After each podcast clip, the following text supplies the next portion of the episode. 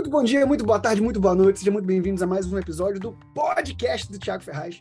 Esse aqui nada mais é que meu encontro semanal que eu tenho com a minha equipe de liderança da Terra, que acontece todos os domingos às 15 horas. Hoje eu estou no horário especial, são 17 horas, que fica disponível para você toda segunda-feira a partir das 6 horas da manhã para você começar a sua semana, seu primeiro treino da sua semana, primeiro cardio da sua semana, com informações super relevantes que eu tenho certeza que vai trazer grandes transformações para todas as áreas da sua vida. Bom, hoje é dia 15 de outubro de 2023. Hoje é um dia muito especial para nós, consultores de bem-estar, porque é o último dia para você informar os seus clientes, trabalhar junto com os seus clientes, para que eles possam garantir o seu produto do mês grátis. Que esse mês está incrível, são as pastilhas de Zengest, pastilhas essas que nos salvam em viagens, salvam em qualquer situação. Eu não vivo sem minhas pastilhas do Zengest, então hoje você tem a última oportunidade no mês para com um pedido com 125 PVs ou mais, você conquistar aí as suas pastilhas e né, você precisa, deve avisar os seus clientes. É legal você tratar o dia de hoje como se fosse um fechamento, sabe? Um fechamento do meio do mês. Né? Porque é uma oportunidade dos seus clientes aproveitarem. Claro que eles podem fazer o LRP depois, mas já não vai ter mais produto do mês grátis. Então não, deixe os seus clientes perderem essa oportunidade de ter o seu produto do mês grátis, acumular seu cashback e por aí vai. Então, hoje é um dia extremamente especial, mas não é um dia especial somente por isso. Né? Eu não quero nem me alongar muito mais aqui, mas hoje a gente tem um convidado muito especial com a gente aqui no nosso podcast. Né? Você que está aqui já, já nunca ouviu o podcast, você precisa maratonar, porque tem vários líderes que passaram por aqui. E recentemente tivemos a presença do nosso CEO, nosso, nosso diretor-geral do Brasil, Elton Vec, passou por aqui. E agora, né, duas semanas depois, nós conseguimos, né, a gente sabe da agenda que é, mas hoje está com a gente, que é, topou na hora para poder participar aqui do nosso podcast, mas obviamente foi ajustando a nossa agenda. E, senhoras e senhores, sem mais delongas, nosso presidente da Doterra Brasil, está ele mesmo, nosso presidente da Doterra Brasil, está com a gente aqui nessa tarde. Senhoras e senhores, Paulo Bengerter, bem-vindo. Obrigado, boa tarde. Realmente é um privilégio para mim estar aqui. Obrigado também, Tiago, por uh, ajustar seu horário um pouco para me acompanhar. Eu tive umas responsabilidades hoje. Uh, eu estou num outro horário nos Estados Unidos e uh, deu certo. Mas é realmente um grande privilégio para mim estar com seu grupo e sua equipe para falar um pouco sobre Doterra, nossa história, nosso futuro, daquilo que nós estamos fazendo. Eu, posso que, eu espero que isso possa uh, ser de bom uh, para cada um de vocês. E uh, eu também queria agradecer Silvana e Tiago por seus bons exemplos. Esses são dois líderes exemplares que realmente pegaram a visão daquilo de, de daquilo que é um negócio do terra, alguma coisa que possa realmente se expandir e uh, ser uma coisa séria. E uh, eles mostram como desenvolver um negócio que vai durar em, enquanto eles estão abençoando vidas uh, com os olhos essenciais. E é isso que realmente faz a diferença entre nós e qualquer outra oportunidade é que temos conosco olhos puros e, e que não são alcançáveis em nenhum outro canto do mundo. E temos soluções naturais e benefícios para muitas pessoas. Uh, a Silvana e o Tiago têm uh, sido os melhores exemplos daquilo que possa acontecer, uh, que é desenvolver um negócio que vai durar e deixar um legado, não apenas para suas famílias, mas nas vidas de pessoas. Então é muito bom estar com vocês hoje, Tiago. Obrigado, Paulo. Assim, sem palavras para agradecer mesmo. Você sabe o carinho que eu tenho pela sua vida, por você, pela sua casa, por tudo que você representa para nós, né? A gente fala sempre que. Né, a gente sempre fala, no nosso grupo, o Paulo, a gente fala assim: você é o nosso pastorzão, você sempre tem uma palavra para poder acalentar nossos corações, né? Você cuida muito da gente. Então, a gente agradece muito pelo seu trabalho.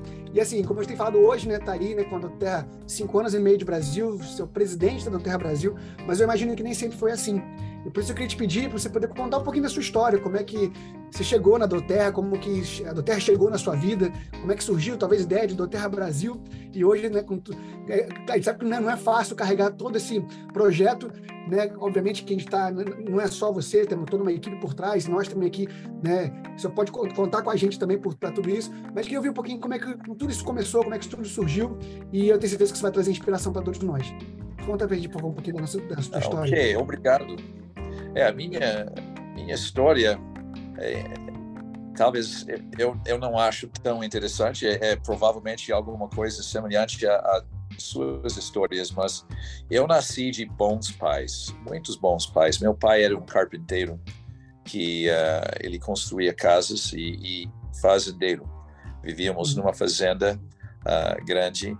Minha mãe, uh, ela era mãe de 10 filhos, eu era o oitavo, e ela era uma mulher realmente de alto, alto caráter. Ela, ela era muito inteligente, era uma enfermeira, estudou, tem seu mestrado em enfermagem.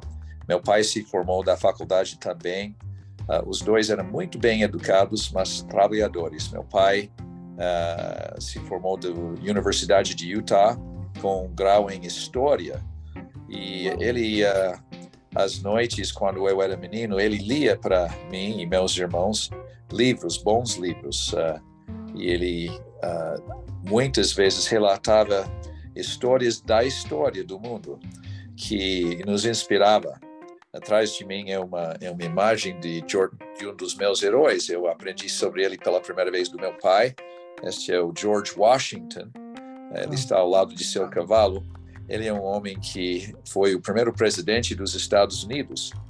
E o George Washington uh, superou muitos desafios. Uh, a vida dele era uma vida cheia de uh, o que nós chamaríamos de milagres, que ele so conseguiu sobreviver muitos acidentes e quase mortos ah, na sua juventude para um dia poder ser o presidente dos Estados Unidos, um homem de grande integridade e honra. E essa imagem aqui atrás, ele está, no, está, está mostrando uh, um acontecimento do ano de 1777. Ele estava num lugar chamado Valley Forge Valley Forge foi um encampamento dos soldados americanos.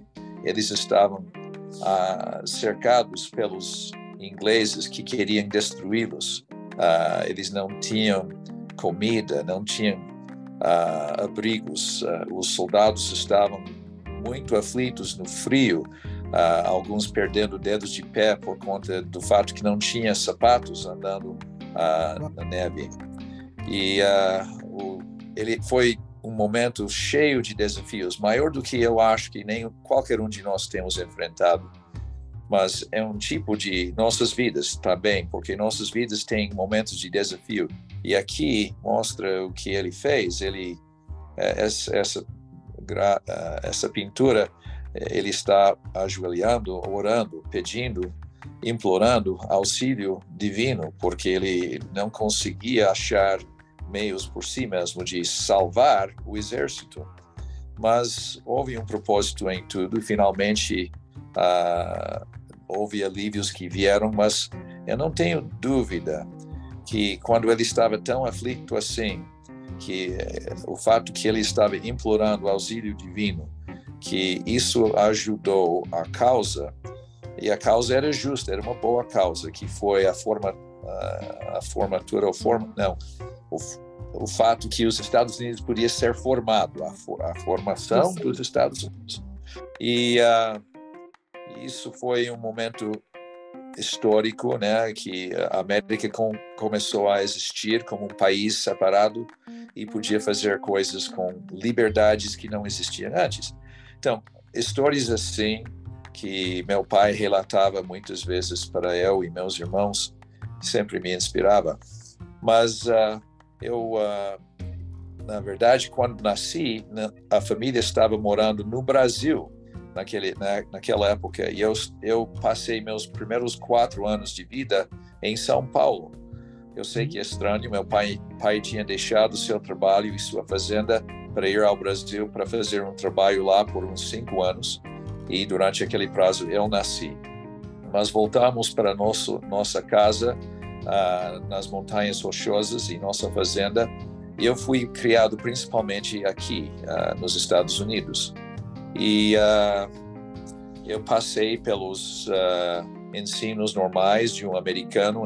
Entrei na escola primária e meus estudos na escola, no, no, colégio e me, me formei do ensino médio Uh, numa pequena escola, num pequeno colégio aqui uh, nas montanhas. E uh, durante aquele tempo eu trabalhava ao lado do meu pai.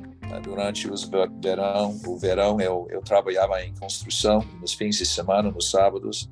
Eu uh, e também durante durante os feriados eu trabalhava com meu pai construindo casas e uh, durante o tempo da escola eu estudava. Eu fui um bom estudante, não era sempre o mais inteligente, mas eu eu tentava e eu estu, eu fui diligente, vamos dizer isso.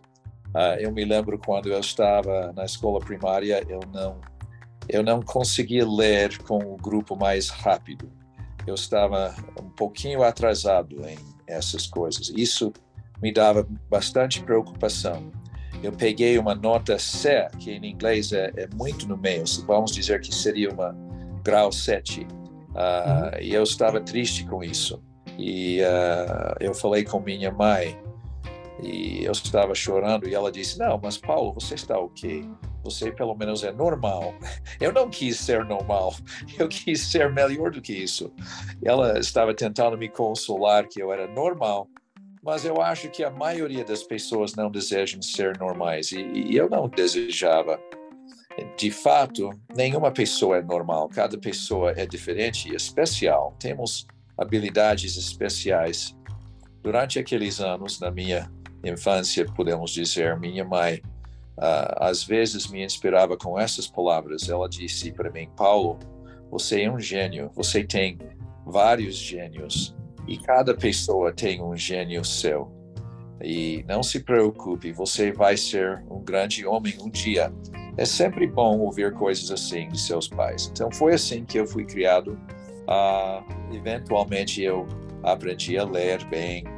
E eu descobri quando eu era pai que meninos crescem com uh, velocidades diferentes e tem uh, o desenvolvimento do crânio de um é diferente do que o outro e isso não indica nunca, uh, vamos dizer, uma falta de inteligência. Uhum. Então eu estou, esse foi minha meu início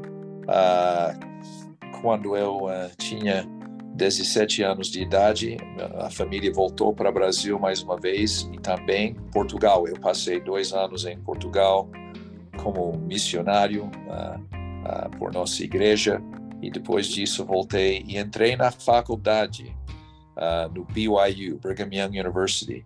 Eu estudei geologia, eu sou um geólogo durante quatro anos e depois de me formar com isso também eu estudei português eu não queria perder minha habilidade de falar português e é, eu li muitos livros uh, uh, no, escritos pelos maiores autores portugueses uh, e eu tentei desenvolver mais habilidade com a gramática e o vocabulário português. naquela época eu, eu acho que eu falava bem melhor, mas eu passei depois de me formar da faculdade, 37 anos quase sem falar português, porque eu casei-me com uma menina americana, uh, Jelaine Garlick, e nós desenvolvemos uma vida aqui e quase não pensei em português no Brasil, em Portugal, somente para relatar histórias para meus filhos de vez em quando. Uh, eu uh, me formei da, da faculdade e entrei na faculdade de Direito, que é, é um doutorado aqui. Eu quis ser um advogado. Eu passei três anos de doutor, doutorado, estudos intensos. Uh, gostei muito disto. E depois de concluir esses estudos, eu fui seleto para ser um uh, uh, clérigo para um juiz no Tribunal Federal em Washington, D.C que foi uma honra imensa, que é, é, é uma posição que só é dado para poucas pessoas e a concorrência é bem alta. Isso acabou sendo uma conquista na minha vida. Então eu tinha ido de ser um dos meninos que não sabia ler para ser um seleto para ser um clérigo no, no Tribunal Federal dos Estados Unidos em Washington D.C. E durante um ano eu trabalhava ao lado da Casa Branca eu passava lá todos os dias às sete horas da manhã. Eu até conhecia o cachorro do presidente Ronald Reagan naquela época. O nome do cachorro era Rex.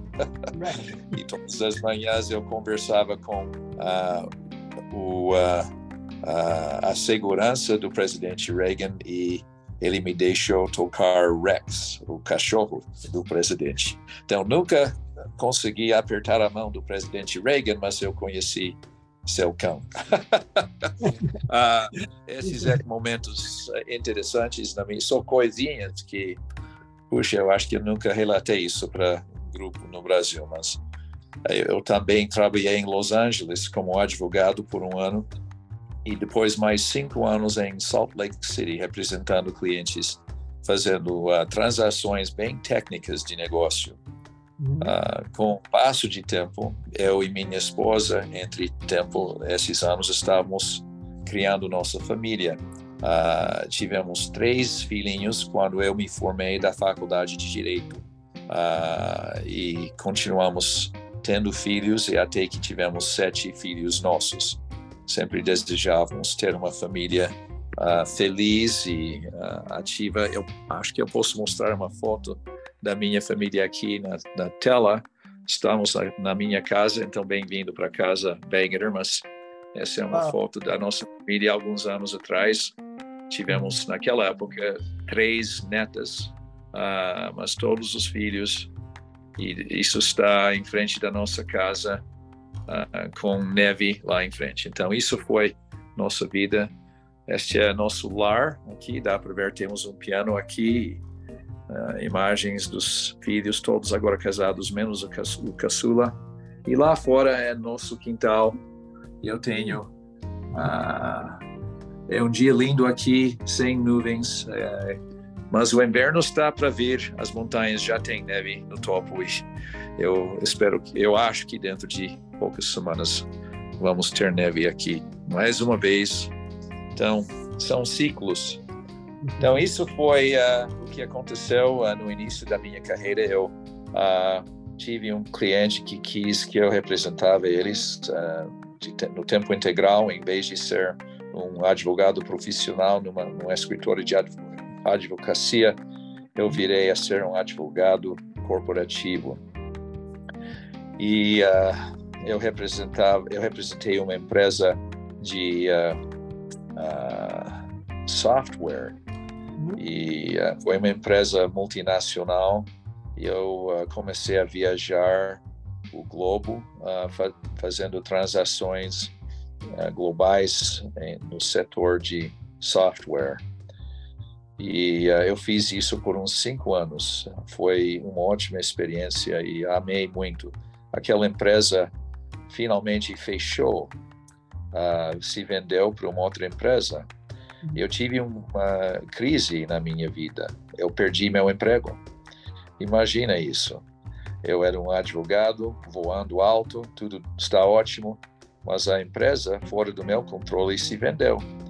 E para uma empresa, uma outra empresa com sede no leste dos Estados Unidos, e eu não, eu não quis mudar para o leste Nova York e aquelas regiões. Eu queria quis ficar aqui nessa nessa área. Então passamos por essa crise e uh, eu acho que em suas vidas vocês também têm tido momentos de desespero.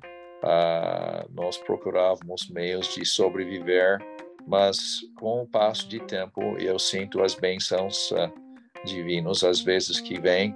Eu, eu era tipo George Washington por alguns momentos, né? E uh, a solução veio e eu comecei a representar uma empresa nova, mas é, na verdade a oferta do trabalho era bem maior do que eu já tinha. Então, nossa família, em vez de tomar um passo para trás, acabou sendo um passo para frente. Mas é como subindo uma, uma monte de areia. Você tem passa dois passos para cima e um para baixo. Um pra... Foi assim. Talvez naquele momento tivemos dez passos para baixo mas finalmente subimos e as coisas continuaram sendo, uh, vamos dizer, uh, boas para a família Banger. Essa, essa empresa era uma empresa de vendas diretas e uh, era também uma empresa global. Eu comecei a entender o mundo de vendas diretas. E enquanto eu descobri isso, eu, eu representei essa empresa em na organização uh, nacional e internacional da Associação de Vendas Diretas. E eu fui muitas vezes, mais uma vez, para Washington, D.C. e para a Europa uh, para participar em uh, congressos cuidando dos direitos de vendedores em vendas diretas. Eu descobri e aprendi sobre todas as leis e todas as táticas e estratégias dessa, desse modo de distribuição, porque venda direta não é uma indústria, é um modo de distribuição. E descobri que tem que fazer isso de uma forma correta, que tem uh, devemos seguir padrões de uh, integridade, de outra forma pessoas possam ser machucadas quando o trabalho é mal feito. E uh, eu acabei participando num, comitê muito importante chamado a Comitê de uh, uh, autocontrol. Uh, eu vou falar isso em inglês. It was a committee of self-regulation and uh, integrity. Então, é um comitê de integridade e nós criamos um padrão global de como agir na forma correta em vendas diretas.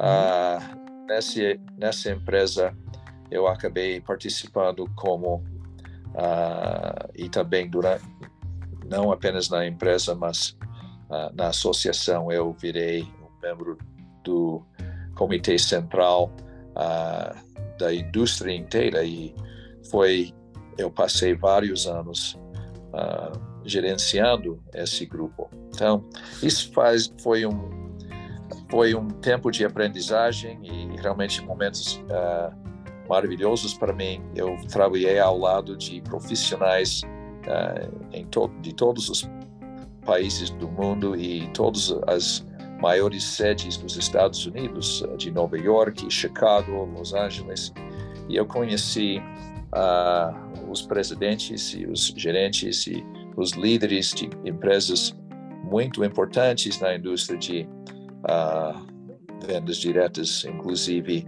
Tupperware, Amway, Avon, Avon, Mary Kay. Uh, eu conheci os fundadores dessas, uh, dessas empresas eu descobri o bem e o mal da indústria e eu ganhei grande respeito por todas as empresas que eu já mencionei e muitos outros. Eu vi como fazer coisas de uma forma correta e o que não fazer.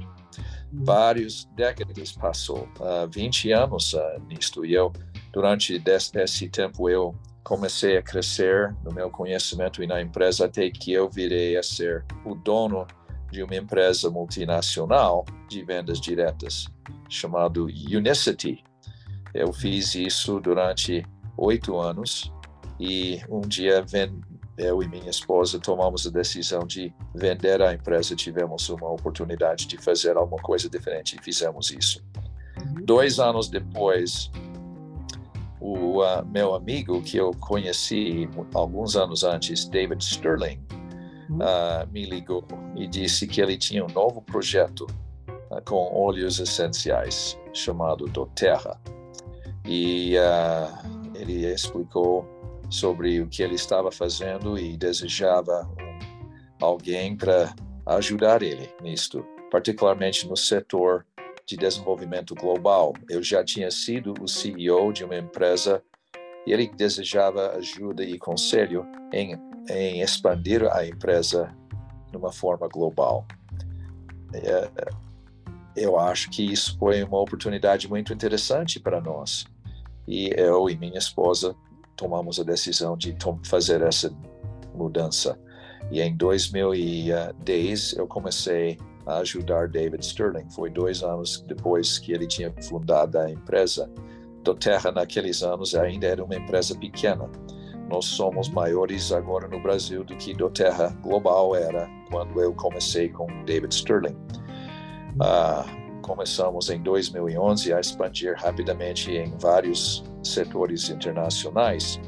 Abrimos Taiwan, Austrália e Japão primeiro depois veio Hong Kong, a China, México, Europa, logo depois. E uh, esses eram projetos muito interessantes e eu eu trabalhei com todos os, a liderança global da Doterra, inclusive os donos da empresa, eu virei a ser um parceiro com eles e, e também os, uh, os primeiros consultores de bem-estar, os que estavam no topo da árvore, vamos dizer, esses, uh, essas pessoas eram pessoas como vocês, bem normais, não tinham feito nada, estavam começando, eles só tinham uma certa confiança que os óleos essenciais iriam dar certo e que a empresa estava bem gerenciada.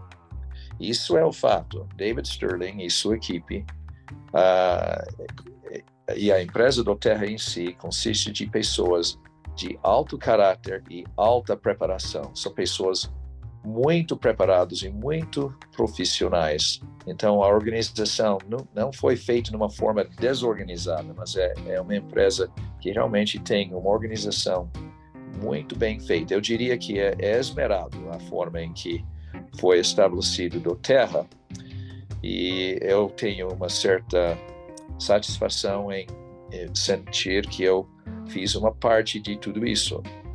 Ah, então, minha carreira continuou a, a continuar, eu, eu, continuou a se expandir. Eu, eu não precisava trabalhar quando eu comecei a trabalhar com Doterra, mas eu continuei a trabalhar por conta do fato que eu, primeiro, era jovem e não devemos nos aposentar, sempre devemos fazer alguma coisa. E segundo, o projeto tinha um propósito excelente. Era o projeto da Doterra uh, tem uma missão que é, é além. E eu posso dizer, depois agora todos esses anos e toda a experiência que eu passei, que essa organização é a melhor organização profissional de negócio com quem eu tenho trabalhado na minha carreira. Isso está dizendo algo, porque eu tenho trabalhado com empresas incríveis que eu ainda respeito até esse dia. Eu tenho sido ao lado de empresas incríveis que estão até hoje ótimas empresas, mas nenhuma delas chega ao patamar da Doterra uh, no profissionalismo e no propósito e no seu futuro. Então, eu estou aqui. Uh, o projeto do Brasil começou muitos anos atrás, sinceramente. Em 2012, eu estava fazendo uma lista de países que iríamos abrir no futuro. E o Brasil estava no meio daquela lista, mas não no topo. David Sterling sempre me perguntava por que é que o Brasil está ali.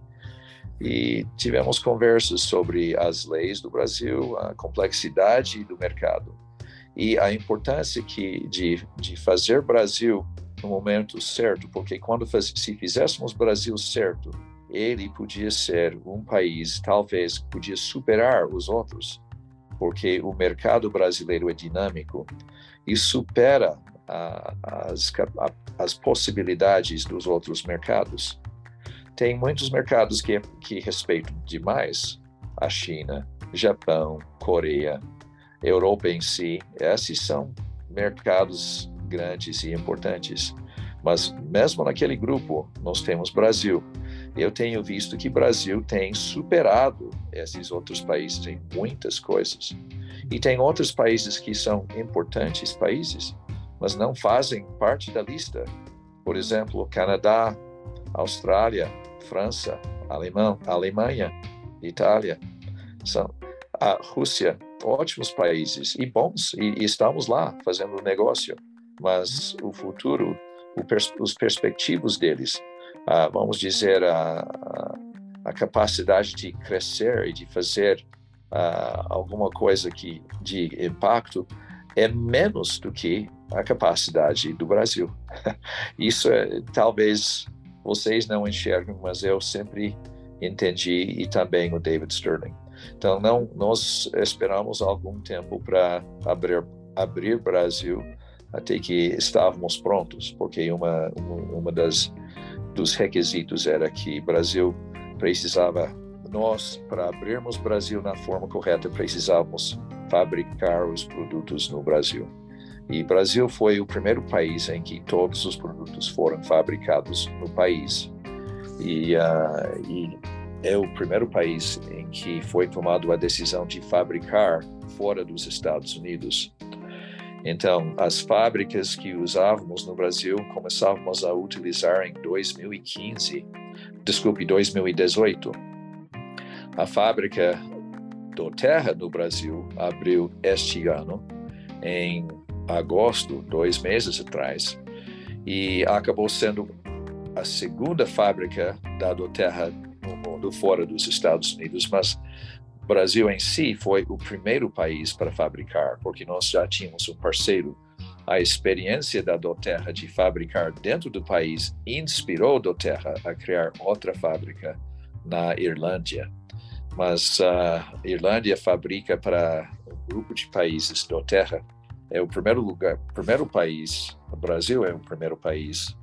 Uhum. Espere um segundo. Uh, alguém está tentando me ligar. Agora okay. não. Uh, uh, Brasil é o primeiro país é, que, em que Doterra tem fabricado exclusivamente para aquele país, mas a fábrica Doterra também vai ser uma fábrica global que vai beneficiar Doterra e outros países na América do Sul, América Latina e também o resto do mundo com os tempos para vir. Então, esses são projetos grandes e impressionantes e profissionais que não tem nada a ver com suas vidas. Né? Nós estamos desenvolvendo negócios, então o negócio do Terra é, uma, é, um negócio macro de distribuir óleos pelo mundo inteiro. E nós fazemos isso em parceria com consultores de bem-estar. E este é um, é momento lindo em que nós entramos em uh, parceria com vocês para fazer uma coisa excepcional, uma coisa que realmente está mudando o mundo. Tiago, esse é, uma, é um pequeno resumo, provavelmente longo, da minha vida. E agora todos vocês sabem mais da minha carreira do que vocês queriam. Não, foi maravilhoso ouvir tudo isso. Eu, as coisas que me, que me marcaram aqui, saltaram meus olhos aqui, é a questão de que precisamos te agradecer por você não ter se aposentado quando poderia, né? como você disse, não precisava trabalhar. Mas ainda bem que você continuou trabalhando, ainda bem que você aceitou o convite do David Steele. Obrigado por isso, porque senão a Doterra não chegaria a nós. Né? Então, assim, a gente fica muito feliz de fato de ver. E que exemplo para todos nós, né? De que né? aí tem pessoas, Paulo, que às vezes chegariam num Silver, chega num Gold, né, e quer aposentar, né, achando que, ah, não, já tem que eu preciso, já tá bom, já aqui 5 mil reais por mês, 10 mil reais, mas aí depois a gente entende que, por mais que a gente possa ter aquilo que a gente precisa, é, tem pessoas que vão precisar do nosso trabalho, né, tem pessoas que vão precisar ouvir a nossa palavra. E eu gostei também que você falou sobre que ah, tem projetos que a Terra está tá, tá em mente, esse falou no final, né? Que não tem nada a ver com a gente. Aí eu, eu falo muito pro nosso time, que por vezes vem algumas dúvidas, ah, mas tal coisa, o que, nós vamos fazer? Gente, isso aí é a Doterra que tem que esquentar a cabeça. O nosso trabalho aqui é levar uma gota de, de óleo essencial para cada lar né? levar para as pessoas, desde que a Terra pense em certas coisas que tem a ver com, com eles, é, é, é dor de cabeça de, de logística, uh, dor de cabeça de, uh, de marketing. Gente, a Terra tem todo um aparato para isso. Nosso trabalho é, de fato, só levar né, a, a, a, as, as, soluções naturais que a Terra nos permite através desses produtos maravilhosos. Então, essas coisas me saltaram aos olhos que você falou e realmente é muito inspirador. Muito bom isso. E, Tiago, sabe, o que me motiva hoje em dia é o fato que eu estou criando algo. Nós estamos criando algo. Eu, eu não faço isso sozinho, eu estou fazendo isso em equipe, em parceria. Uhum. E, e nós, isso é o que dá propósito para a vida, é para criar coisas. Então, é por isso que eu nunca realmente pensei em me aposentar. Eu sempre ia fazer outro projeto. E tem mil coisas que eu podia fazer, que qualquer pessoa possa fazer, mas Uh, eu vejo em Doterra, que uh, fora da minha, minha família, que Doterra me fornece uma oportunidade de criar e fazer bem, uh, um, uma oportunidade maior do que qualquer outra coisa que eu posso ver na minha vida. Então, eu estou aqui porque isso me fornece a oportunidade de criar e de servir o que é que devemos fazer quando temos sucesso na, nas nossas vidas? Servimos outras pessoas. Então, uh, vocês, Presidential Diamonds, vocês estão servindo pessoas. Vocês já têm uma renda boa, mas isso fornece a vocês a oportunidade de ajudar outras pessoas. E eu, eu chamo isso de service leadership, service leadership, que é liderança de serviço. E, e estamos criando algo, ajudando pessoas a terem vidas melhores. E temos uma oportunidade de fazer isso muito maior do que, eu diria, outras empresas. Ah, e empresas boas, porque nós temos realmente um produto, produtos que fazem a diferença, que são soluções reais e verdadeiras. E no processo de, de oferecer esses produtos naturais, que são incríveis, incríveis, impecáveis, sinceramente. Uh, além de fazer isso, nós estamos fazendo isso em parceria com fornecedores humildes em todos os lados do mundo, impactando milhões de vidas hoje. Então, para mim, o propósito da Doterra e a oportunidade que isso nos dá juntos é incrível. Cada, cada vez que você compra um óleo, vocês estão apoiando também a vida de pessoas em lugares distantes. Cada vez que você compra, que um cliente seu compra um óleo, eles também estão ajudando outras pessoas. Não é necessariamente por caridade, né? Mas é um fato, é por, é, é por conta do fato que nós temos um fornecimento de co-impacto que está realmente fazendo uma diferença. Então, a empresa continua a crescer e fluir.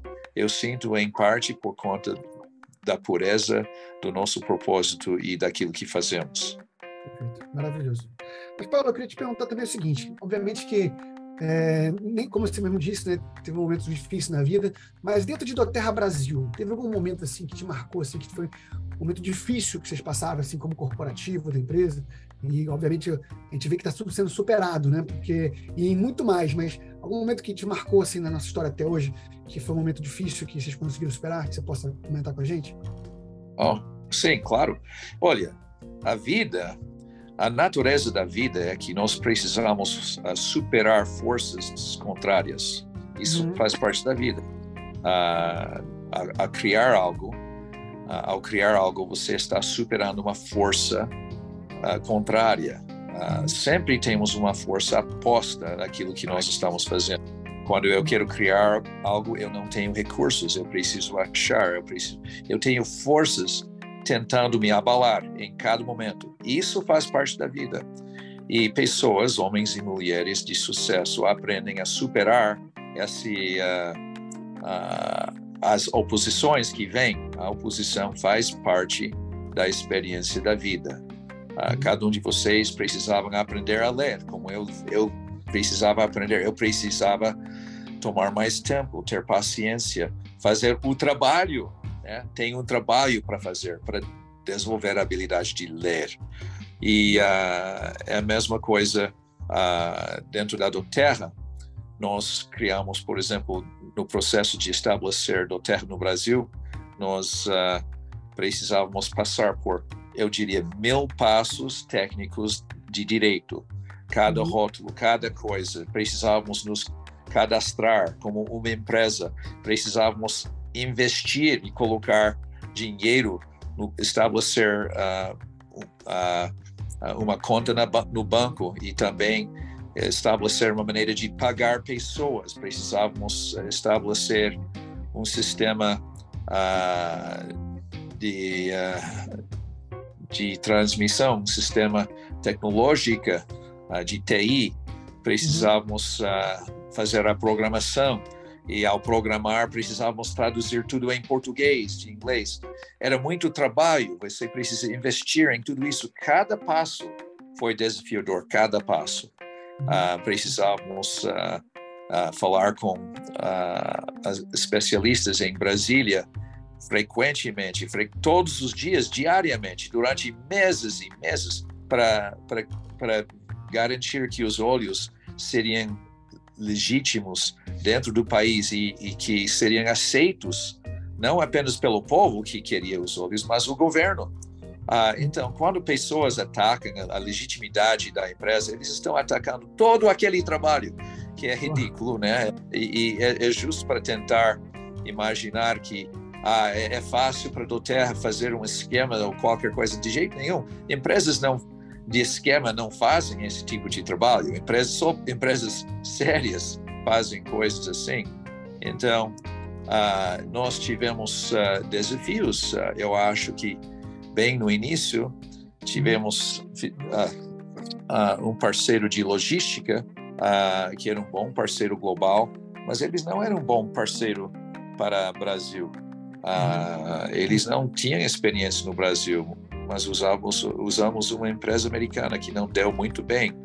Também houve um momento que uh, nós tivemos nosso armazém central numa cidade diferente aqui no Brasil uh, e uh, alguém, eu não sei quem foi, foi talvez um inimigo da empresa, levantou uma que foi chamado uma a denúncia da empresa que nós não tínhamos estabelecido a empresa corretamente com uh, nossos artigos de estabelecimento. Não me lembro da palavra em português, mas uh, eles fizeram uma denúncia, mas eles não quis dizer quem fez a denúncia. Mas a Anvisa nos aproximou e falou: houve uma denúncia, mas as pessoas não vão ser reveladas. Então, não quis, eles tinham medo de se revelar para nós. Mas a denúncia fez com que a armazém fosse fechada. Isso foi em 2019. E uh, mesmo durante uma viagem de incentivo. E qual foi o propósito de, desse fechamento? Fechamos foi porque tínhamos na nossa descrição do negócio aqui no Brasil que podíamos vender e, e fabricar, armazenar, armazenar produtos, mas a palavra distribuir não estava incluso uh, na lista uh, dos propósitos legítimos e eles fecharam o negócio porque alguém, um advogado qualquer, tinha esquecido de colocar uma palavra e isso fechou nosso armazém por três semanas. então, isso foi uma vergonha para nós. Uh, e, uh, na verdade, foi injusto, né? Uh, a, a, palavra distribuir não precisava estar lá, porque tinha outras coisas, mas por conta de processos legítimos e o resto, a cidade em que nós trabalhávamos não nos deixou distribuir de lá então, nós fomos para uma outra cidade que nos liberou e no, jamais voltamos para aquela cidade que tentou ser muito, uh, uh, vamos dizer, uh, fechado e eles têm perdido milhões e milhões de reais em impostos que nós pagamos já para outra cidade. então é falta, é, é, é triste para eles, mas é um desafio. E coisas assim aconteceram em todos os mercados uh, que do, em que Doterra abriu desde o início dos tempos em todas as empresas com quem eu tenho trabalhado. Uh, coisas tipo assim acontecem. E uh, eu me lembro, eu, eu estava trabalhando com outra empresa anos atrás e a, a, sede, eu era o presidente dessa empresa, na verdade, o dono. A sede da empresa estava na Flórida, no estado da Flórida, que tem uh, que é ameaça, ameaçado, o estado é ameaçado por furacões. E durante um ano, nós tivemos quatro furacões bater nossa sede. Quatro furacões. Fechou a empresa durante dois meses. Dois meses.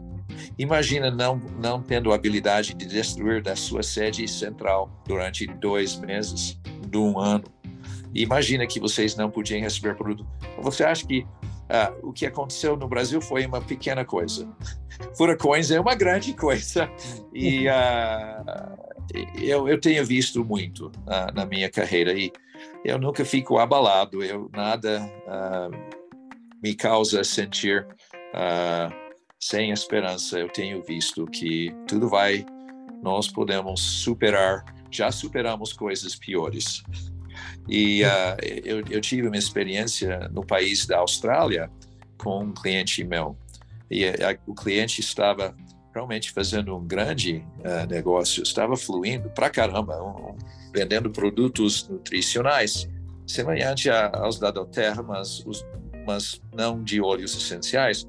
Mas nessa empresa, ele uh, uh, tinha uns consultores daquela empresa que começaram a fazer alegações interessantes, muito alegações poderosas sobre a cura de problemas de saúde e ficou tão popular na Austrália que estávamos vendendo a, a empresa estava vendendo milhões e milhões, dezenas de milhões de dólares e, e ficou tão popular que a, o programa principal de televisão do país ficou a saber e eles fizeram uma exposição positiva sobre a empresa, dizendo: olha o que tudo isso faz. E, e, e, durante três dias eles mostraram os benefícios dos produtos.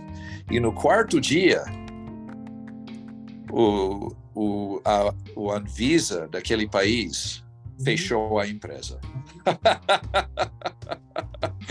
então, isso é um desafio.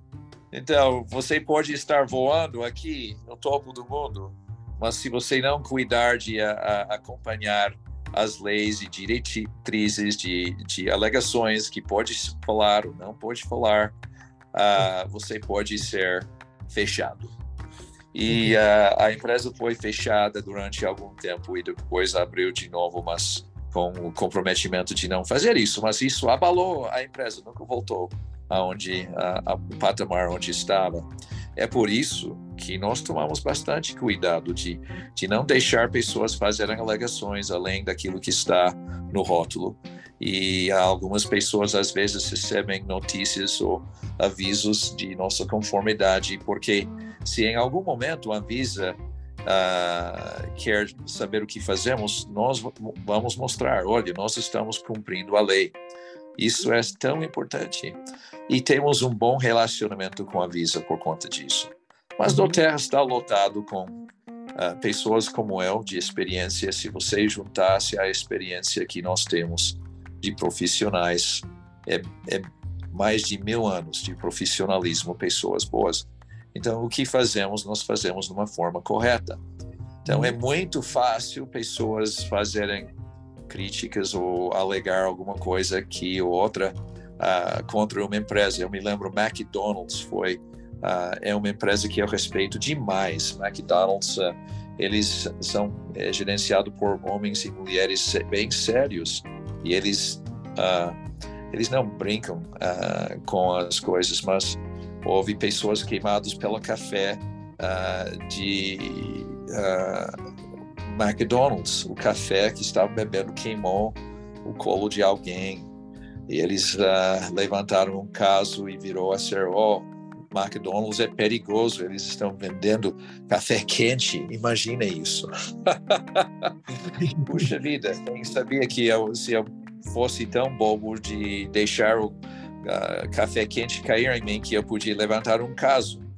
Mas uh, isso impactou negativamente muito, muito McDonald's por conta de, de bobagens que pessoas diziam contra eles. Eu, eu respeito muito a empresa Nike.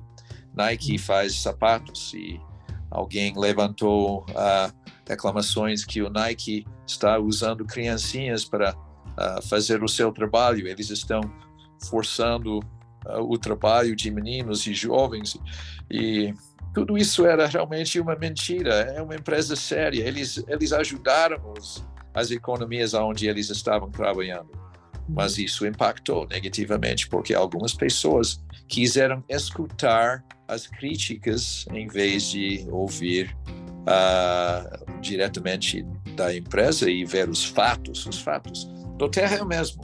É muito fácil criticar mas é difícil criar. É muito, muito fácil, qualquer jegue pode começar a chutar no celeiro e derrubar talvez a cerca e causar um dano. Não, isso não requer inteligência, isso só requer a disposição de ser um jegue. Mas uh, uh, o que é difícil é fazer uma coisa bem feita como nós temos feito, isso é difícil e nós, temos, nós conseguimos. Então, as críticas e, uh, que vêm e, e, saem, vêm como ondas e é pra, é, devemos esperar que alguma coisa de, deveria acontecer assim. Mas o que é que nós fazemos? Nós simplesmente precisamos imagem tomar uma postura um pouco mais sólida. É nossa postura que vai impactar. Nós precisamos tomar uma postura de confiança e perguntar os críticos. Você ou perguntar sobre os críticos quais são as qualificações deles? Onde está o doutorado daquela pessoa? Qual é a experiência multinacional que ela tem? O que é que ele ou eles sabem disto ou aquilo? Eles ficam lá com pouca informação. Eu aceito críticas de pessoas em qualquer momento se a pessoa tiver a, disponibilidade ou disposição de me ajudar. Mas uma crítica de alguém que não tem disposição nem disponibilidade de ajudar, mas apenas dar crítica, não é bem-vindo. Uhum. Nós, entretanto, nós não prestamos atenção a isso. Tomamos, nossa postura é, é, é elas não são qualificadas a criticar, Uh, não podemos dar palco para pessoas e vocês devem entender que dentro da do Terra 90% das pessoas nem sabem das críticas. Mas as críticas batem nas em algumas pessoas que estão na superfície e às vezes ficam impactadas negativamente.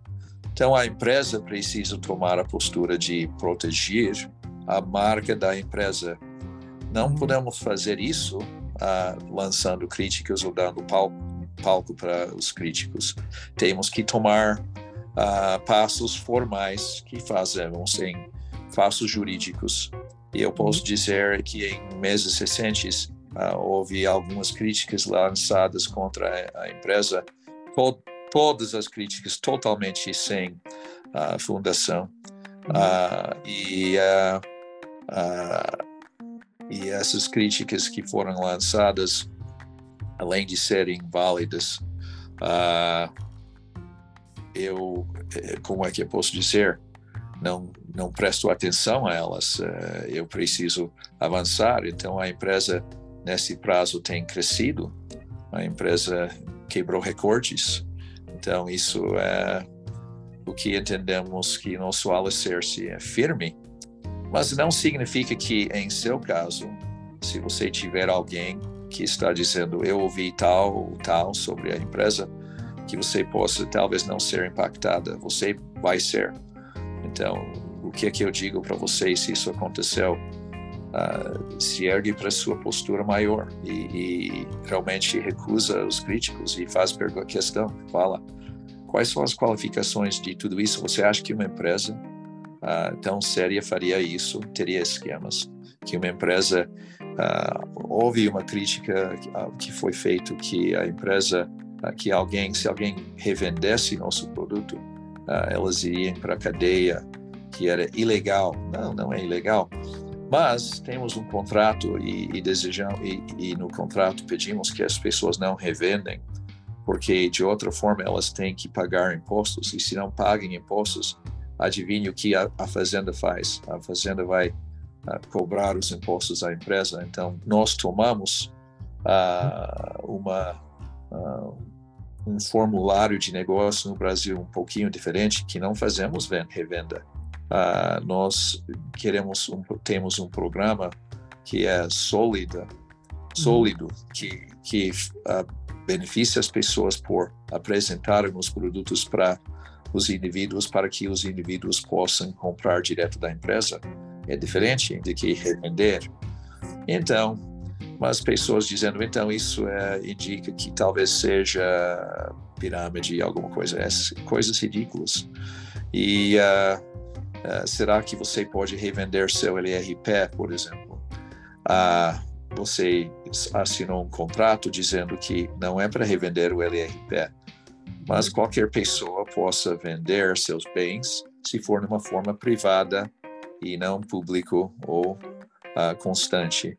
Então, à medida que pessoas não se engajem na revenda online, uh, mas elas podem revender para sua família alguma coisa assim, se for uh, seu desejo, porque a, a lei não pode proibir isso. Mas o que pode proibir vocês de revender de uma forma aberta assim é seu contrato conosco e seu comprometimento de ajudar a Terra a ser o maior possível. Então, se pessoas estiveram lá revendendo uh, em escala grande e coisas assim, isso vai impactar negativamente o futuro da empresa uh, e ninguém deseja impactar negativamente o futuro da empresa. Mas críticas vêm e saem como ondas e uh, a onda é apenas a superfície do mar. Mas se você descer um pouco, talvez um ou dois metros por baixo, você nem, nem se sente o impacto de uma onda.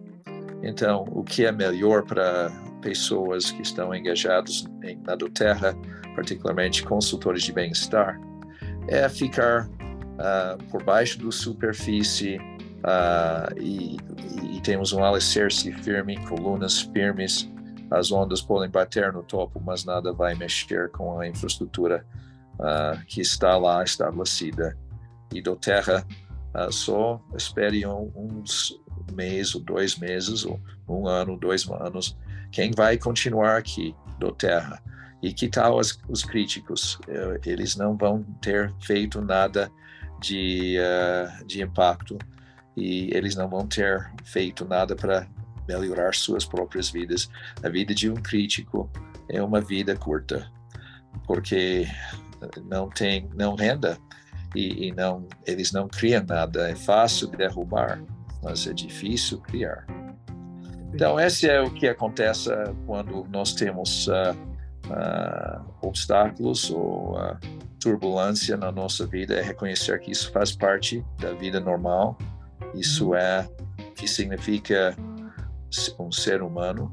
Vivemos sempre com oposição em todas as coisas, todas as coisas. E se fizermos o trabalho certo, uh, tudo vai sair ótimo. ok? Eu agradeço muito as suas palavras, Paulo, porque assim, isso foi talvez muito mais além do que a gente poderia esperar de, né, de ouvir sobre dificuldades, assim, se, a gente percebe que se abrindo para a gente coisas assim como tal tá o seu coração, como tal, como que isso acalma o nosso coração, né, de tudo que diante de algumas coisas que a gente pode ouvir por aí, mas a gente fica muito feliz de ver tudo isso que como que é a sua postura, que é a postura que nós não só a gente nem precisava ouvir tudo isso, assim, é muito bom ouvir isso de você, mas é a gente observa pela postura que é tomada e isso nos deixa muito em paz, com muita tranquilidade. É, eu não vou nem comentar muita coisa porque assim tá, tá, tá dito, né, tá falado, isso, isso tranquiliza muita gente, isso é muito maravilhoso. Eu queria é, te pedir, é, fazer já mais uma pergunta, né, que eu até comentei contigo por telefone que eu ia fazer essa, essa pergunta, que qual que é a maior qualidade do Paulo? Aí eu sei que isso é uma pergunta difícil de responder, mas assim, qual seria a habilidade do Paulo que você poderia nos emprestar? Se você fosse emprestar para alguém uma habilidade, que habilidade seria essa? Né? Eu quero, eu você essa habilidade. É, eu, eu acho que cada um de vocês deveria entender que eu sou uma pessoa normal, como qualquer um de vocês. E exatamente o que minha mãe tinha falado, uh, cada pessoa tem seu gênio. Uh, uma coisa ou outra que ela faz talvez uh, num nível melhor do que outras pessoas.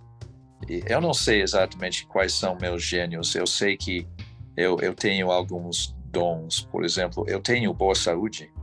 Uh, eu não sei porque eu sempre tive boa saúde, mas uh, eu sinto muito para pessoas que não têm. Uh, isso é, não é necessariamente uma qualidade minha, mas é uma benção que uh, existe na minha vida e é muito importante para mim. Mas uhum. qualidades meus, talvez uh, uma, uma qualidade que eu tenho uh, é que eu sou otimista. Uh, eu sou positivo. Eu, eu, sempre sou, eu sempre fui assim. eu tento olhar no lado bem das coisas. Eu vejo obstáculos como oportunidades uh, aprendi muitos anos atrás que um problema bem resolvido é melhor do que não ter problema. Uh, então, pondere nisso um pouco. Mas eu sou otimista. Talvez outra qualidade, eu não sei se é qualidade, mas hábito que eu tenho é ler. Eu, eu sempre li, uh, eu, eu leio histórias, eu leio a história do mundo, uh, a história de países. Eu, eu quero cada vez mais entender Uh, isso também me faz ser otimista, porque eu vejo que os problemas que nós temos passado e que estamos passando comparativamente não são uh, gigantescos e, e, e, eu, e, eu, tenho visto que homens bons uh, da história que já passaram por desafios piores e que se houvesse um desafio grande para nós, nós podíamos superar qualquer coisa. Então é otimismo uh, e talvez uma outra coisa que faz parte da minha natureza pessoal é que eu não desisto. Uh, eu, eu, eu sempre uh, continuo a, a, a, lutar. Quando eu entrei na faculdade de Direito uh, para estudar e receber meu doutorado, eu tinha me preparado muito. Eu pensei que eu era um bom aluno e, uh, e eu, sinceramente, tinha uma certa confiança que eu teria sucesso. Mas entrei na faculdade de Direito, num programa doutorado com 125 outras pessoa, pessoas, homens e mulheres, bem qualificados. E eu vi que eu era muito normal. Eles eram tão inteligentes e eu, eu vi que eles eram mais eloquentes. Eu pensei que eu era o homem mais burro na minha, no meu grupo. E uh, foi um momento de bastante uh, reflexão para mim, reflexão, porque eu refleti muitas vezes sobre, caramba, será que eu sou capaz? E essas pessoas são tão boas e inteligentes. Eu fiquei, uh, eu não sei, meio desanimado com os meus prospectos. E as coisas pioraram. Depois do primeiro semestre, eu peguei as minhas notas e eu estava no baixo do meu grupo, no baixo, no fundo. E era óbvio para mim, ninguém sabia, mas eu e minha esposa, ela sabia. Eu imagino que ela estava provavelmente, caramba, quais são nossos, qual, o que vai ser nosso futuro? Mas eu me lembro, uh, depois disso, pensando, até falei para ela, uh, querida, eu, meu bem, eu acho que eu fiz um erro que isso não é para mim. Eu não tenho, uh, eu não sei, a habilidade de fazer isso. E ela olhou para mim, bem séria, e disse: Paulo, você fez um comprometimento de faz, estudar direito, concluir a escola e praticar direito por pelo menos cinco anos. Isso é um comprometimento de oito anos que você fez. Você está no primeiro semestre e você quer desistir que tipo de caráter é isso? eu pensei, puxa, porque eu tinha dito para ela, se eu não gostar de direito, talvez eu vou ser médico depois dos oito anos. Se eu não gostava, porque quem sabe, né? Sempre está, é, é um passo de fé. Mas uh, isso me despertou e eu fui falar com todos os meus professores, um por um. O que é que eu fiz errado? Como é que eu posso melhorar? O que está acontecendo aqui? E não foi fácil, mas quando eu me formei, eu estava no topo da minha, do meu grupo. E uh, eu, eu fiz bem, eu ganhei prêmios, eu, eu fui honrado. Uh, eu já falei que eu, eu consegui trabalhar uh, no Tribunal Federal lá em Washington, D.C., durante um ano, que muitas portas se abriram. eu não posso dizer que eu era um gênio, mas eu não desisti. Eu continuei a fazer o que era necessário, a entender as minhas falhas, o que eu, o que eu não, não sabia que eu precisava saber, até que eu podia dominar aquilo. E uh, talvez isso é algo que tem me ajudado na minha vida. Eu não desisto. Eu penso no longo prazo. Isso faz parte da vida, né? Maravilhoso. Nossa, que incrível história. Bom de ouvir isso e obrigado por não desistir nunca. É, gostei muito que você falou de que o problema, um problema resolvido é melhor que não ter problemas. De fato, a gente, igual um exemplo que a parte de atividade física, né? É, quando a gente, a gente, acaba um treino, um treino muito exaustivo, é, é uma sensação muito boa que só dá para sentir se você se esforçar no treino. Né? Então, é, é, uma, eu não sei se eu estou fazendo entender esse paralelo que eu estou fazendo, mas, tipo assim, é aquela sensação de, de um final de uma corrida, ela só é possível com a corrida. Né? Por mais que seja algo que você, que você vai se gastar, você vai é, gastar energia, vai investir um tempo naquilo, mas só é possível ter aquela sensação do final por ter passado pelo processo. Então, de fato, é, não ter problemas, tá, não vai ter problema, mas também vai, não, vai, não vai sentir a sensação de um problema resolvido. Né? Isso é, é muito legal e incrível. E sobre saúde, gente, já viram o Paulo jogando basquete, gente? Paulo joga qualquer esporte, frisbee na praia, né? o Paulo né, ganha de todo mundo. Então, assim, realmente é muito bacana, é uma, uma benção mesmo ter toda essa saúde e que tenha por longos e longos anos que gente quer estar do teu lado, vendo essa saúde acontecer. Obrigado. Tiago, eu posso falar um exemplo de como um problema bem resolvido é melhor do que não ter problema. Uh, eu aprendi isso muitos anos atrás com uh, a empresa de hospedagem Hilton, uh, nos hotéis, hotéis Hilton. Uh, eu fui uma vez para um hotel Hilton uh, na cidade de Singapura. E quando cheguei lá, eles falaram para mim, Sr. Bangeter, desculpa, que pena, o hotel está lotado, não temos um apartamento para você. Esse é um problema. Daí a menina falou para mim, mas por acaso temos um suíte aqui que podemos dar para você. Seria um problema para você? E eu falei, não, o suíte seria ok. E eles me colocaram suíte presidencial do hotel. Uh, então, um problema bem resolvido foi melhor do que não ter tido problema. Eu virei uh, realmente um cliente do Hilton.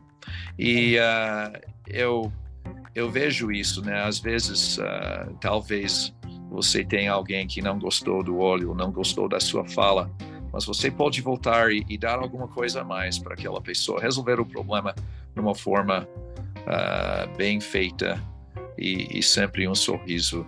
E às vezes eles vão lembrar disso mais e, e nunca vão desistir de você. Aconteceu muito com a Terra, né, gente? Às vezes acontecia de algum problema de produto, assim, entrega de produtos, e aí às vezes vinha vinha a mais, a doutora falou, não, é, é, presente pelo tempo que ficou, então é uma forma de resolver o problema. Sim, na verdade, esse princípio uh, gerenciou aquelas soluções e, e, e, nós falamos, ah, talvez vai ser uma entrega extra, mas vamos deixá-los ficar com os dois produtos. É, queremos, nós estamos com vocês e não queremos problemas, estamos evitando problemas. Todos os dias eu tento evitar, mas se acontecer algo, eu peço o seguinte: fala conosco. Nós queremos ajudar e resolver o problema. Maravilhoso, perfeito. Paulo, e você já falou um pouco sobre isso, mas e futuro? Qual é a sua visão de futuro para a Terra Brasil? O que você enxerga que vamos ah, Bem, nós estamos apenas no início no, no Brasil ainda. Uh, uh, temos grandes líderes como você, Tiago e Silvana, e, uh, mas o país é, é gigantesco e temos uma missão grande para cumprir, que é realmente ter um consumidor de óleos em cada casa. Nós estamos hoje em apenas 0,4% das casas e, e temos 99,6% para realmente penetrar ou, ou conquistar. Isso requer muitos consultores de bem-estar, requer um esforço de vocês. Eu eu vejo que nós estamos virando cada vez mais potentes em fazer nosso trabalho e uh, em parceria com vocês, nosso crescimento vai continuar. Antes de 2030, uh, nós teremos mais de que vamos faturar mais de 5 bilhões de reais, já faturamos 1 bilhão, isso é cinco vezes mais do que temos.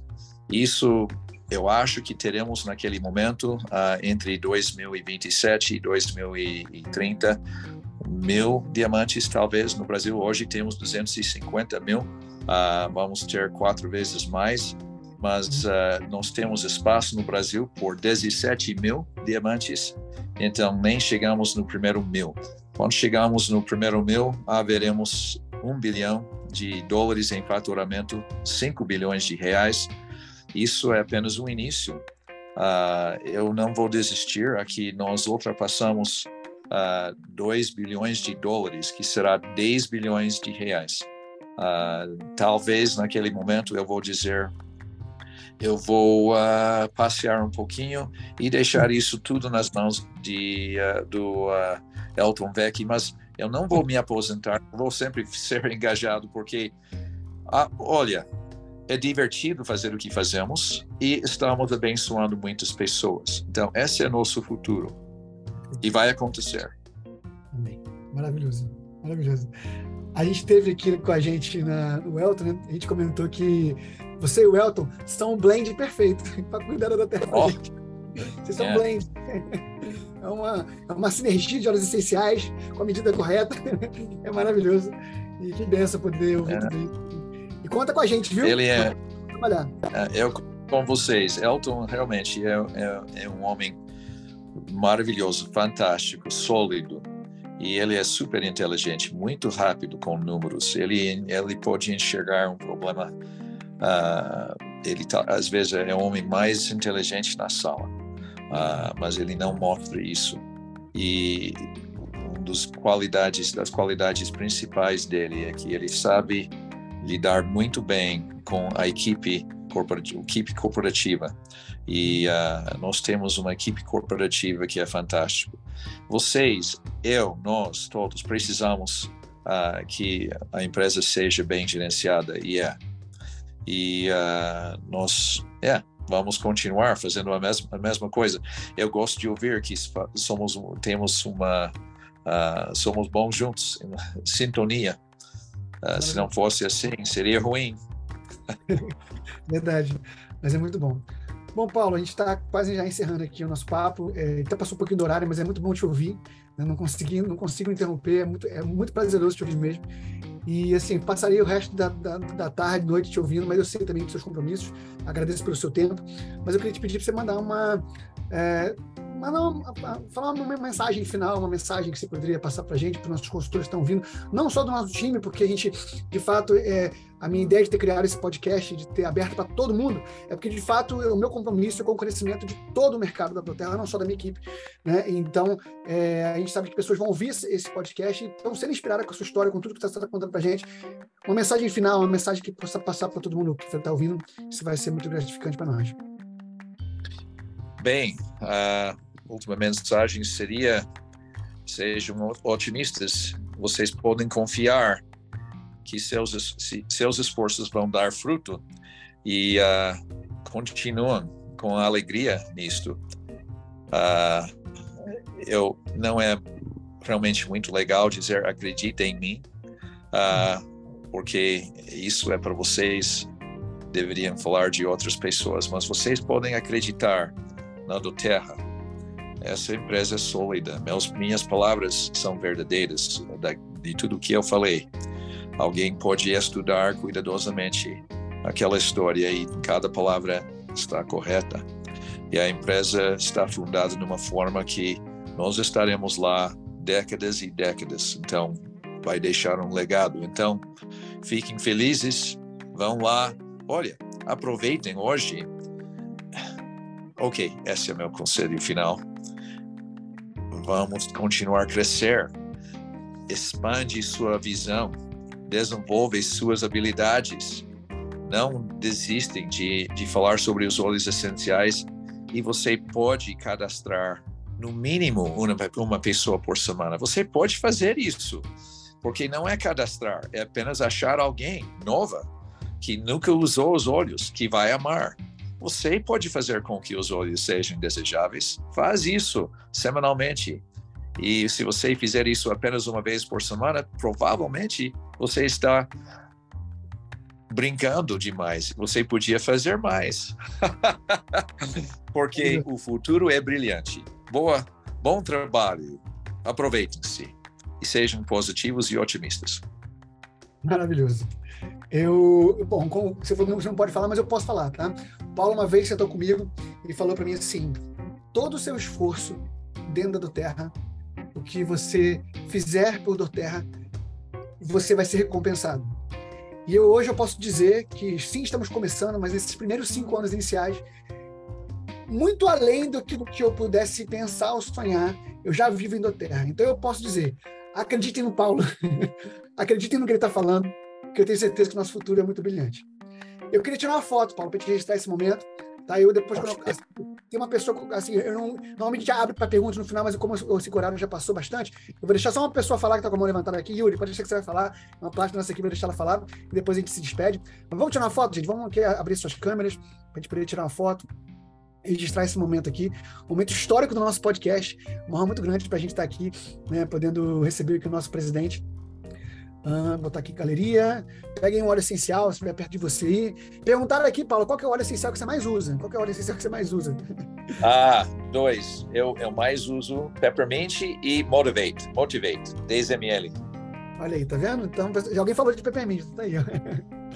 Então, você já sabe. Eu, mas eu uso muitos outros. Puxa, DDR Prime, eu tomo todos os dias. Todos os dias. Maravilhoso. Muito bom. Vamos tirar foto. Vamos lá, pegue seu óleo essencial aí favorito, seu produto favorito. Eu tô, tô tirando onda porque eu cheguei há pouco tempo da, da convenção da Doterra, né? Então tô pegando isso aqui, ó. vou pegar hoje o de Blue Stick, né? Queremos, viu, Paulo? Queremos. Tá bom aqui no Brasil. de Blue Stick. Atenção, sorrisão para foto. Aê, coisa maravilhosa. Pronto, vamos, deixa eu tirar mais uma foto, mais uma que tinha, uma, tinha um comentário aqui na. Deixa eu fazer outra aqui, mais uma. Atenção. Pronto, pronto. Então agora eu vou abrir aqui para. Yuri, pode abrir seu microfone para você falar rapidinho, para o nosso tempo, mas já vamos quase encerrar já. Pode falar, Yuri.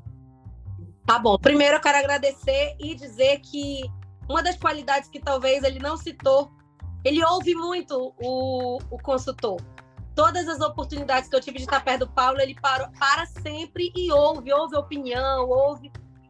E uma, a pergunta que eu tenho para fazer hoje, ela é muito específica, né? Talvez eu não represente o todo aqui, mas como eu sou do norte e a gente tem uma certa dificuldade para estar nas programações em São Paulo, na, ali no sudeste, é, eu entendi que em novembro a fábrica não vai estar aberta para visitação e eu queria confirmar porque quando a gente sai para São Paulo, a gente já aproveita tudo que tem para fazer no sul e no sudeste, porque é muito caro, né, sair daqui. Quando a gente é, tem programa... É, eu, eu não sabia, eles anunciaram que não está aberto para visitação, hein? Uh, eu vou falar com eles. Eu acho que devemos liberar isso. Eu, eu, eu, acho que deveria ter uma maneira de fazer isso. Eu não sei por que eles uh, estão dizendo isso. Eu vou falar com eles agora. Eu, eu, eu uh, vou fazer uma nota, tomar uma nota. Sim, eu queria que você aproveitasse a sua jornada. Ok. ah, agora, se eu não consigo, você pode me cobrar pessoalmente. Ok. Ah, ah, eu tenho um complemento que é, é uma, uma percepção que eu tive, eu gostaria muito de confirmar as duas últimas convenções online, internacionais eu assisti online, né? E eu tive a percepção de que do Terra caminha. É, é muita informação, mas uma das informações que eu peguei para mim é que a do Terra caminha para que nós possamos ter cada vez mais essa, digamos assim, essa liberação, essa regulamentação, para que nós possamos falar é, mais livremente sobre os benefícios dos olhos. E eu percebi que nos Estados Unidos, pelo que eu ouvi na convenção, do Terra está caminhando muito para isso. Então, eu queria confirmar que essa é uma visão para o Brasil, se a gente tem algo caminhando nesse sentido também aqui. É uma esperança que a gente tem também. É. Uh, olha, o que nós podemos falar liberalmente é sobre como podemos conversar, é sobre ingredientes e sobre uh, coisas e itens, mas os produtos em si, uh, os blends dos óleos, nós não podemos fazer alegações além daquilo que está no rótulo, que é pouca coisa. Podemos dizer que isso é um produto saudável, que é seguro, uh, não vai machucar meninos. Até Breathe é, é seguro. Ninguém, uh, você já ouve milhares, centenas de milhares, milhões de usos, milhões sem efeitos colaterais. E, uh, mas usamos tudo com bom senso, né? Eu, por exemplo, não vou jogar suco de tomate no óleo do meu filhinho, uh, porque seria estúpido. Então, mas nós não precisamos ter avisos contra isso também. Não precisamos, não precisamos ter avisos contra co oh, muitas coisas. Mas uh, quanto os benefícios dos olhos, uh, um médico, uma pessoa qualquer, mas um profissional pode falar, estudos sobre frankincense mostram que frankincense tem esses benefícios. Mas nas redes sociais e em outros lugares, ninguém pode dizer, alegar, frankincense do terra vai curar tal, tal, tal. O que você pode dizer é que frankincense ajuda o corpo a funcionar uh, na maneira ótima, né? no, no, na maneira, vamos dizer, da melhor maneira possível. Frankincense ajudará e, e ele frankincense uh, uh, fornece fornece alimentação para o sistema imunológico e está fornecendo o que eu falei, está fornecendo alimentação para o sistema, seu corpo. Então, não podemos diretamente fazer alegações, porque não são medicamentos, não são remédios, e seria errado no Brasil. Ah, é só isso que eu diria sobre os óleos essenciais, e eu, eu não vou dizer que vamos liberar a nossa fala, não, talvez vamos educar pessoas a entenderem o que podem dizer uh, em vez daquilo que não podem fa falar.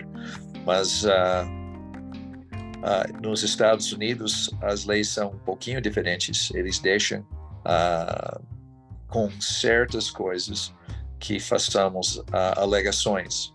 Tudo depende na, no produto.